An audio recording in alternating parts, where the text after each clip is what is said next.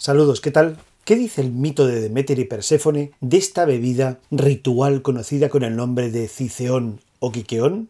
El mito completo de Deméter y Perséfone lo subí hace unos días a este canal, pero vamos directamente al grano. Además aquí esta palabra tiene mucho significado. Deméter es la diosa del grano. Vamos a ver qué dice. En el mito, en el himno homérico de Deméter, se nos cuenta que Perséfone es raptada por Hades. Deméter, su madre, sale en busca de su hija y durante nueve días no prueba nada de comida. Demeter llega a Eleusis. Allí Metanira le ofrece una copa de vino. Ella lo rechaza y justifica diciendo que no le está permitido tomar vino rojo. Demeter pide quiqueón o ciceón, que es una bebida que contiene harina de cebada, agua y menta. Eso nos cuenta el mito. Y justamente ahí es donde Demeter rompe su ayuno. Demeter nos regaló los cereales y los misterios de Eleusis después de reencontrarse con su hija. Eleusis ha sido el centro espiritual y de peregrinación más importante de la antigüedad griega durante siglos. Se encuentra a unos 20 kilómetros aproximadamente de Atenas. Allí se celebraban los misterios de Eleusis. Los misterios son una enseñanza y una experiencia en torno a la vida y a la muerte. Muchos siglos han contemplado estos misterios, y numerosas personas han participado de ellos. En Eleusis se celebraban unos ritos colectivos, sagrados y con un enmarque. Los iniciados, los que participaban en los misterios, llevaban una preparación. De hecho, ya habían realizado los misterios menores con anterioridad. El marco o contexto ceremonial sagrado estaba presente, la cautela estaba presente, la preparación del iniciado estaba presente, los iniciados que peregrinaban a Eleusis realizaban diversas actividades. Una de ellas era un ayuno. Después de este ayuno tomaban una bebida sagrada, una bebida ritual, y esta bebida les proporcionaba una experiencia de iluminación, una experiencia mística o espiritual, o como cada uno la prefiera llamar. El mito nos habla de los ingredientes de esta bebida, pero ha habido personas en la historia que se han interesado por descubrir su composición.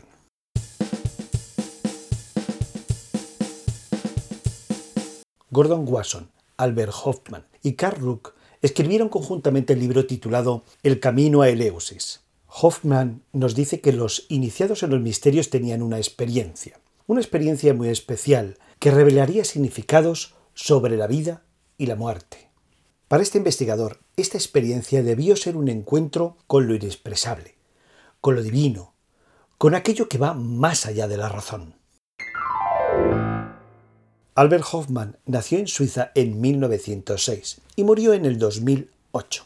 Fue doctor en química y descubrió la dietilamida del ácido lisérgico, que es un poderoso enteógeno derivado del cornezuelo. Albert Hoffman sintetizó en los laboratorios Sandoz de Basilea este compuesto con efectos psicodélicos. Un enteógeno es una sustancia o un compuesto de sustancias que puede provocar estados modificados de conciencia o estados alterados de conciencia. Este químico investigaba un hongo conocido con el nombre de cornezuelo o ergot, y un descuido hizo que absorbiera una pequeñísima parte de una sustancia conocida como diatilamida del ácido lisérgico o LSD25, y tuviera una experiencia muy especial relacionada con ese estado modificado de conciencia.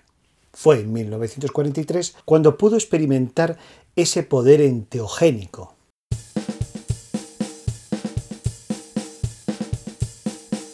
El químico Hoffman cuenta en el libro titulado El camino a Eleusis que en 1975 el escritor y estudioso del culto de los hongos en México, llamado Gordon Wasson, si en la antigua Grecia se podría haber aislado un enteógeno del cornezuelo y que pudiera producir ciertas experiencias. La respuesta inmediata de Albert Hoffman era que sí. Ahora bien, prometió a su amigo que le enviaría un comentario mucho más elaborado y reflexionado. Pasaron dos años y esta es la respuesta. He hecho un resumen muy breve y el texto completo se puede encontrar en el libro El camino a Eleusis. El cornezuelo ergot es un parásito de cereales y pastos silvestres. Es un hongo. Ahora bien, hay variedades del cornezuelo. Por ejemplo, en Suiza, que era donde Hoffman tenía su laboratorio, hay tres variedades del cornezuelo del centeno. Y menciona varios comentarios donde el cornezuelo aparece en la historia reciente de estos últimos siglos. Uno de esos capítulos históricos es su aplicación farmacológica. Hoffman dice que más de 30 alcaloides se han aislado del cornezuelo. Por ejemplo, la ergotamina, que es un alcaloide que procede del cornezuelo del centeno y que se ha utilizado con fines contra la migraña y trastornos nerviosos. El químico continúa explicando que sintetizó la diatilamida del ácido lisérgico con la intención de obtener un agente con propiedades estimulantes de la respiración y de la circulación. Y fue en 1943 cuando experimentó en él mismo y de una manera mm, intencionada el poder enteogénico de la diatilamida del ácido lisérgico. Sigue comentando que algunas clases de cornezuelo que se encuentran en cereales y pastos contienen alcaloides enteogénicos. En las tierras de la antigua Grecia no había centeno, pero sí había trigo y cebada. Albert Homan comenta que analizaron en el laboratorio el cornezuelo del trigo y de la cebada y encontraron los mismos alcaloides que en el del centeno.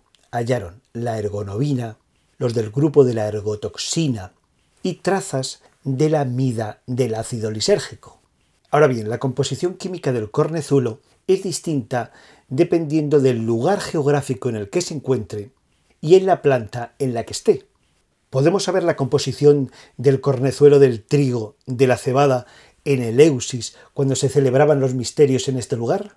No podemos saber la composición, dice el químico, pero podemos sospechar que sí tuviera alcaloides enteogénicos. Y termina su texto de varias páginas y con algunas de sus investigaciones afirmando que en la antigüedad sí se podía haber preparado un extracto enteogénico con el cornezuelo adecuado.